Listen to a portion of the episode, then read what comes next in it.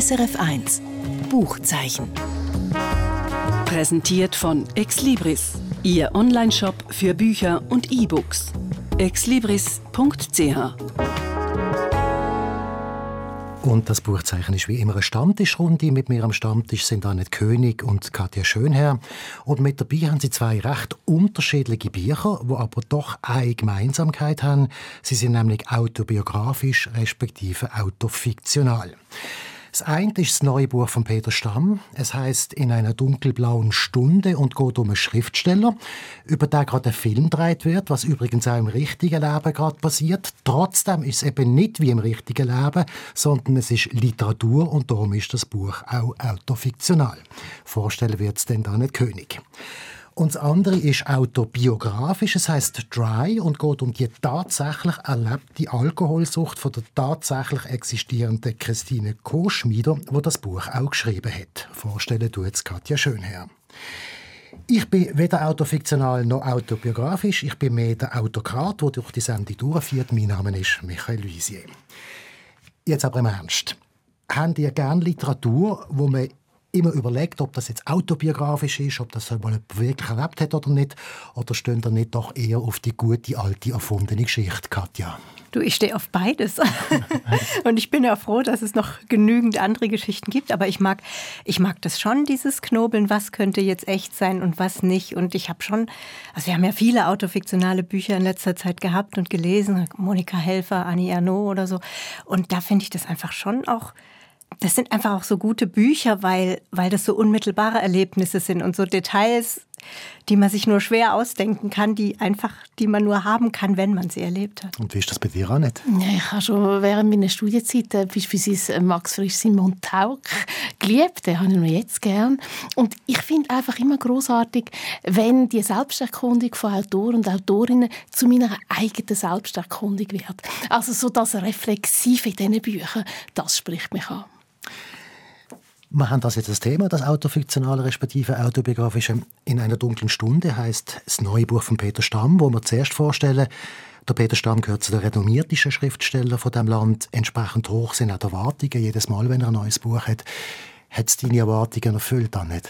Ja, also ich bin diesbezüglich überglücklich, weil es ist nicht schon immer so gewesen und jetzt das Buch hat mir einfach von A bis Z, ja, hat mir gefallen. Erzähl mir von der Geschichte, um was geht es da?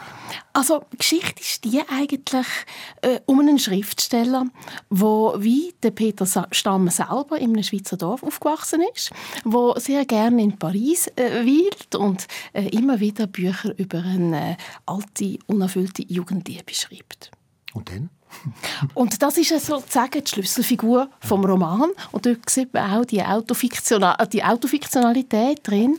Und die Story eigentlich ist die von einer Filmemacherin, die nämlich wie die Geschichte erzählt, wo ein äh, Doku-Fiction über den Künstler, über einen bekannten Schweizer Autor, der Richard Wechsler, verfilmen. Und für das äh, geht sie mit ihm ähm, an verschiedene Drehorte, beispielsweise nach Paris. Und er muss da auf und ab an der Seine entlang spazieren, was ihn natürlich furchtbar nervt und so. Und irgendwann schießt er dann auch den Battle hin und will bei dem Filmprojekt nicht mehr mitmachen. Und dann ist das eigentlich Geschichte vom Scheitern von einem Film. Aber es ist noch viel mehr. Es ist eine Geschichte von einem Scheitern von einer Liebe und Geschichte vom Scheitern Scheitern überhaupt im Leben und wie es das Scheitern eben braucht, dass man neu anfangen kann. Wie kommt der Aspekt mit dieser Liebe rein, wenn es um den Dreh über diesen Autor geht?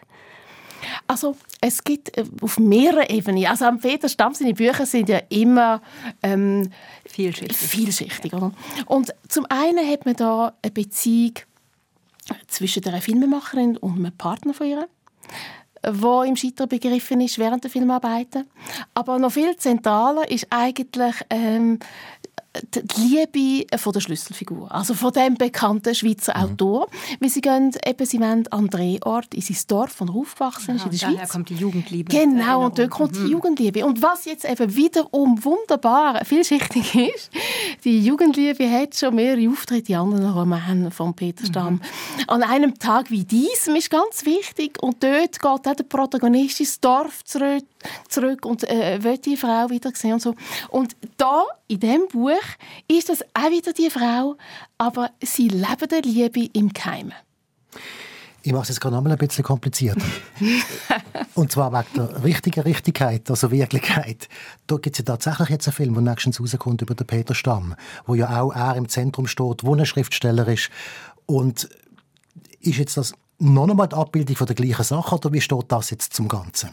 Also der Film heißt Wechselspiel. Mhm.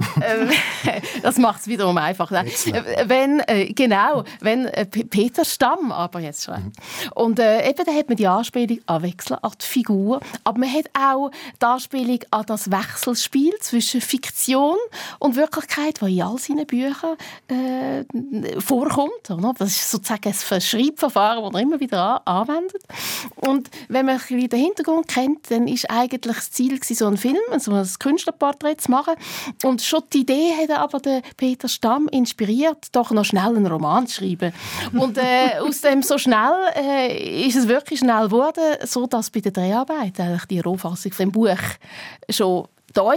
Das heißt hat zuerst die Filmidee zum Buch geführt, hat nachher das Buch sozusagen ein bisschen zur Art der Verfilmung beigetragen. Ein Wechselspiel. Ein Wechselspiel. Und die Verfilmung spielt natürlich jetzt einerseits mit dem Plot vom Roman, aber andererseits ist eben der Richard Wechsler jetzt dort der Peter Stamm. Okay. Ich mache es wieder einfach. Was gefällt dir an dem Buch? es ist das, also es sprüht einfach vor, vor, äh, vor, vor, auf eine Art von Experimentierfreudigkeit. Es ist so locker aus dem Ärmel geschüttelt. Es kommt überhaupt nicht verkopft daher. Es ist so natürlich, organisch, wie sich das eine ins andere ein reinfügt. Man könnte ja meinen, das ist eine komplizierte Geschichte und so, aber nein, man, man verfolgt äh, dieser Filmemacherin eigentlich so, wie wenn man sie würde äh, sehen in einem Film und sie rettet die Kamera. Und so erfahrt man ganz viel von ihrer Befindlichkeit, von, von, von dieser Begegnung mit dem Schriftsteller. Und dann gibt es wieder Schnitt und dann sieht man eben den Schriftsteller irgendwo laufen und etwas Gescheites erzählen und so.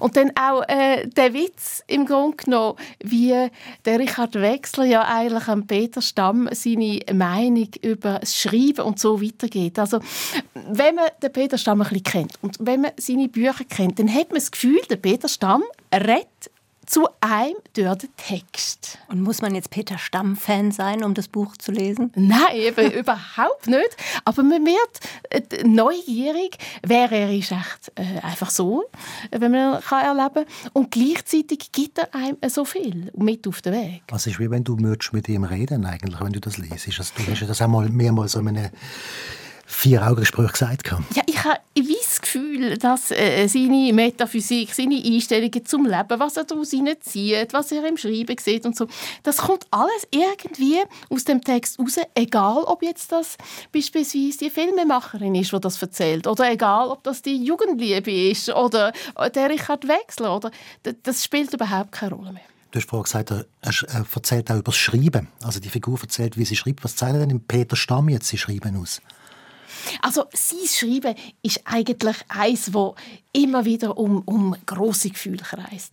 Und zwar so in einer in einer einfachen Sprache, in einer reduzierten Sprache, wo jeder Satz einfach äh, sitzt, wo, wo wie ein Paukenschlag ist. Also beispielsweise im Debüt, ist im Debüt Agnes oder ähm, Agnes ist tot eine Geschichte hat sie getötet. Also man hört so prägnant, da könnte man es nicht mehr auf den Punkt bringen. Das ist eine von seinen grossen, grossen Stärken.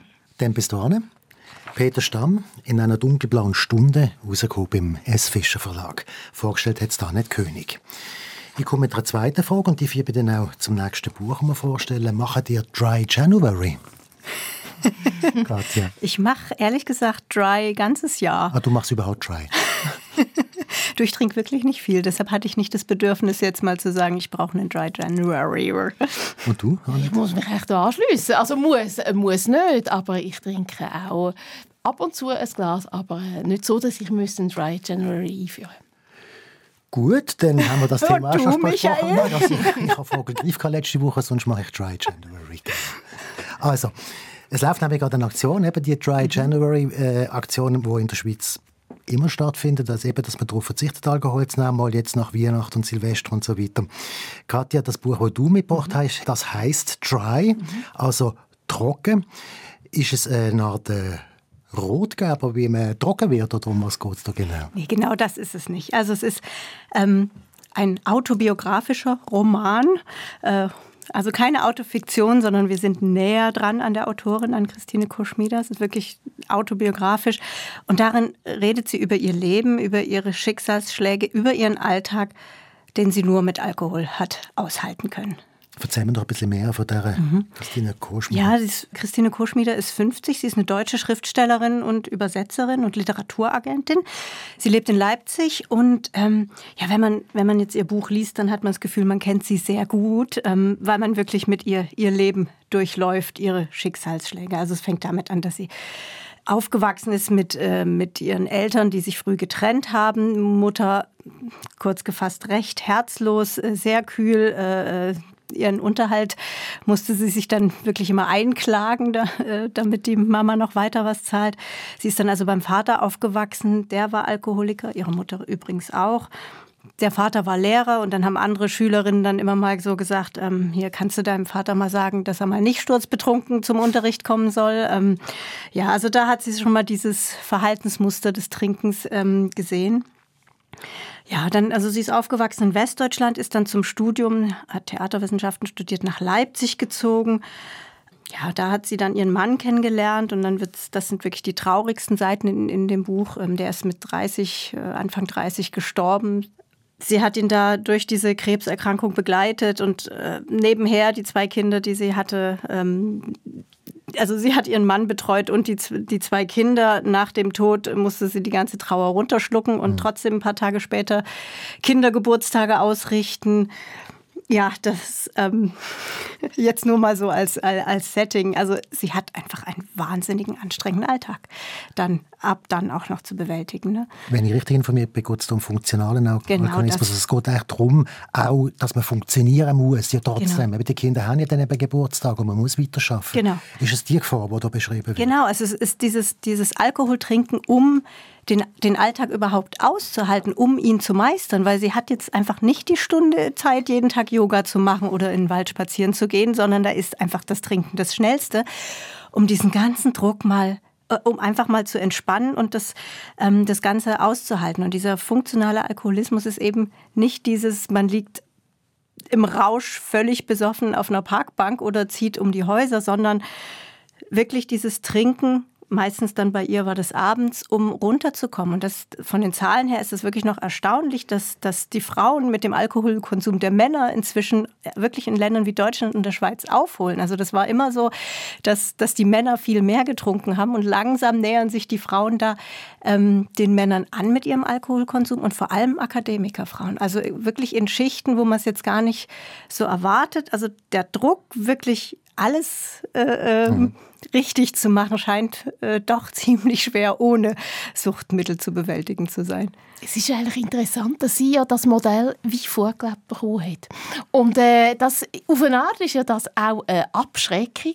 Und jetzt schlittert sie doch in das hinein, spürt man da im, im Buch auch einen gewissen Selbsthass. Also, dass ihr jetzt auch muss so gehen wird. Ja, aber spät erst. Sie, sie erkennt das ja auch, auch später erst. Und das ist, auch, das ist auch das Schöne an diesem Buch. Da, da ist nicht die ganze Zeit, da geht es nicht die ganze Zeit um Alkohol, sondern der schleicht sich so ein, da mal ein Glas, da mal ein Glas. Er schleicht sich so ein, genauso wie er sich in ihr Leben eingeschlichen hat. Und das ist natürlich so. Es ist also, man hat so eine Prädisposition von den Eltern her, aber sie sagt jetzt nicht, meine Eltern sind schuld. Sie sagt auch nicht, der Tod meines Mannes ist schuld. Sie sagt auch nicht, der, dass ich dann am Ende, also sie hat dann noch ein drittes Kind bekommen, dass sie drei Kinder alleine großzieht, ähm, ist schuld, sondern es ist es gibt verschiedene Faktoren. Ähm, es hätte so oder so ausgehen können. Für sie ist es äh, mit einer Sucht ausgegangen. Und wenn und wie erkennt sie, dass sie Alkoholiker ist? Ich meine, das ist auch etwas, wo man nicht so oft passiert, wo man sich auch lange nicht eingesteht, ja. dass man plötzlich sagt, ich bin Alkoholiker, muss etwas machen. Ja, das ist auch gar nicht so ein eindeutiges Erweckungserlebnis, sondern eher so ein Gespräch mit der Ärztin, weil sie mal so eine, so eine, so eine, so eine, äh, einfach mal so eine Kur, so eine Entspannungskur oder so eine, ja, in Deutschland wird es von der Kasse bezahlt, da bin ich immer ganz neidisch. Ähm, wirklich so, auch so, so, so Mutter-Kind-Kuren oder so, so Mutterkuren, um mal äh, zu entspannen.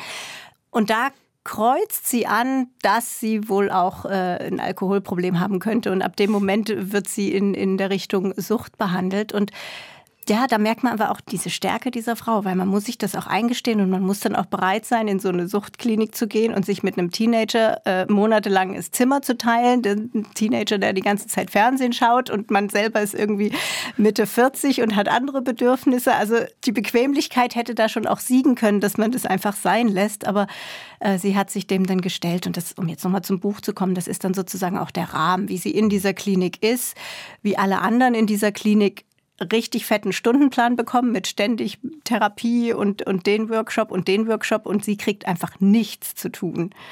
Wo sie sich dann irgendwann mal fragt, woran liegt es denn eigentlich? Und ihr Therapeut dann erklärt, ja, sie muss, sie muss einfach mal nichts machen, weil wenn sie jetzt wieder Aufgaben bekäme, würde sie die ja sowieso nur übererfüllen, sondern sie muss mal mit sich konfrontiert ja. werden. Und hält sie das aus? Oder wie geht die Naja, sie, es, es mündet in einem Buch. Buch. sie schreibt dann ein Buch. Also sie setzt sich mit sich selber auseinander, ja, indem sie ein Buch schreibt. Ja, sonst halten wir ja da fast nicht aus, sich selber jetzt äh, müssen ständig im Spiegel ja, auch mal mit dem, weißt du, wenn man die ganze Zeit funktioniert, immer äh, für drei Kinder da ist, selbstständig ist, Geld beschaffen muss, irgendwie von Wohnung zu Wohnung zieht. Äh, ja, sie hat ja immer was zu tun gehabt. Aber jetzt ganz so raus kommst du jetzt auch nicht. Also, äh, bis sie können das Buch schreiben, hat sie ja müssen irgendwie ihr Problem gelöst haben. Oder irgendwie so wie sie dass sie das Problem zumindest erkannt hat. Also ja. eine gewisse Phase von Nichtmachen hat sie müssen durchhaben. Ja, das, die hat sie natürlich auch. Ja, aber auch erstmal dieses Erkennen, sie, sie nimmt immer nur Aufträge von anderen an, damit sie dann wieder was zu tun hat und einfach mal so dieses Erkennen, was will ich eigentlich, wer bin ich eigentlich, welche äh, Funktionsmechanismen habe ich, wie gehe ich einfach mit dem Druck, mit dem Druck von anderen um? Das, das musste sie natürlich erst mal erkennen, um, um überhaupt dieses, dieses, diesen Roman zu schreiben. Ne? Es ist ein Roman. Ja, es steht Roman drauf. Es, sie sagt ja auch, sie, sie hat es quasi, die Erinnerungen sind aus einer Zeit, aus der sie, aus der sie Sie, die Erinnerungen sind aus einer Zeit, in der sie getrunken hat. Also wie verlässlich ist das eigentlich, diese Erinnerung? Und die Namen und Orte, ähm, auch die Daten sind teilweise eben auch ein bisschen dass sie es nicht mehr genau rekapitulieren kann. Deshalb kann sie nicht Autobiografie drüber schreiben, weil, weil es nicht ähm, hundertprozentig mit dem übereinstimmt, wie es war. Aber also für mich war es so ein Erlebnisbericht. Also so ein, oder ja, so ein Lebensbericht und aber wirklich spannend. Also sie hat so viel erlebt, das war so traurig. Das ist so eine Frau, die auch die Extreme sucht. Das ist auch, teilweise liest es sich wie so ein Coming-of-Age-Roman, also eben wie sie da so ihr erstes Mal hat und so. Es ist wirklich eine spannende Frauengeschichte zu lesen, mit diesem Punkt noch, ah, wie geht man eigentlich, also man fragt sich dann schon, wie geht man eigentlich selber mit dem Alkohol um? Es zeigt einem schon, es geht nicht um die Menge, die man trinkt, sondern braucht man es. Mhm. Und wenn es nur das eine Glas ist, das man braucht, dann stimmt was nicht. Die hat das Buch voll so bestimmt. Ja, ich fand es, also diese, diese Person, diese, diese Christine Koschmieder zieht einen wirklich rein. Ist gut geschrieben, wirklich gut. Christine Koschmieder, so heißt die Autorin, Dry has Buch, rausgekommen ist es das letzte Jahr schon beim Kanon Verlag. Und das ist es bereits jetzt gesehen vom Buchzeichen auf SRF 1. Mit dabei sind Anne König und Katja Schönherr. Alle Angaben zu den beiden Büchern finden Sie wie immer unter srf.ch-audio. Und jetzt noch ein Tipp, und der fährt da mit einem Gedicht namens Bilanz, und das lese ich Ihnen jetzt gerade mal vor.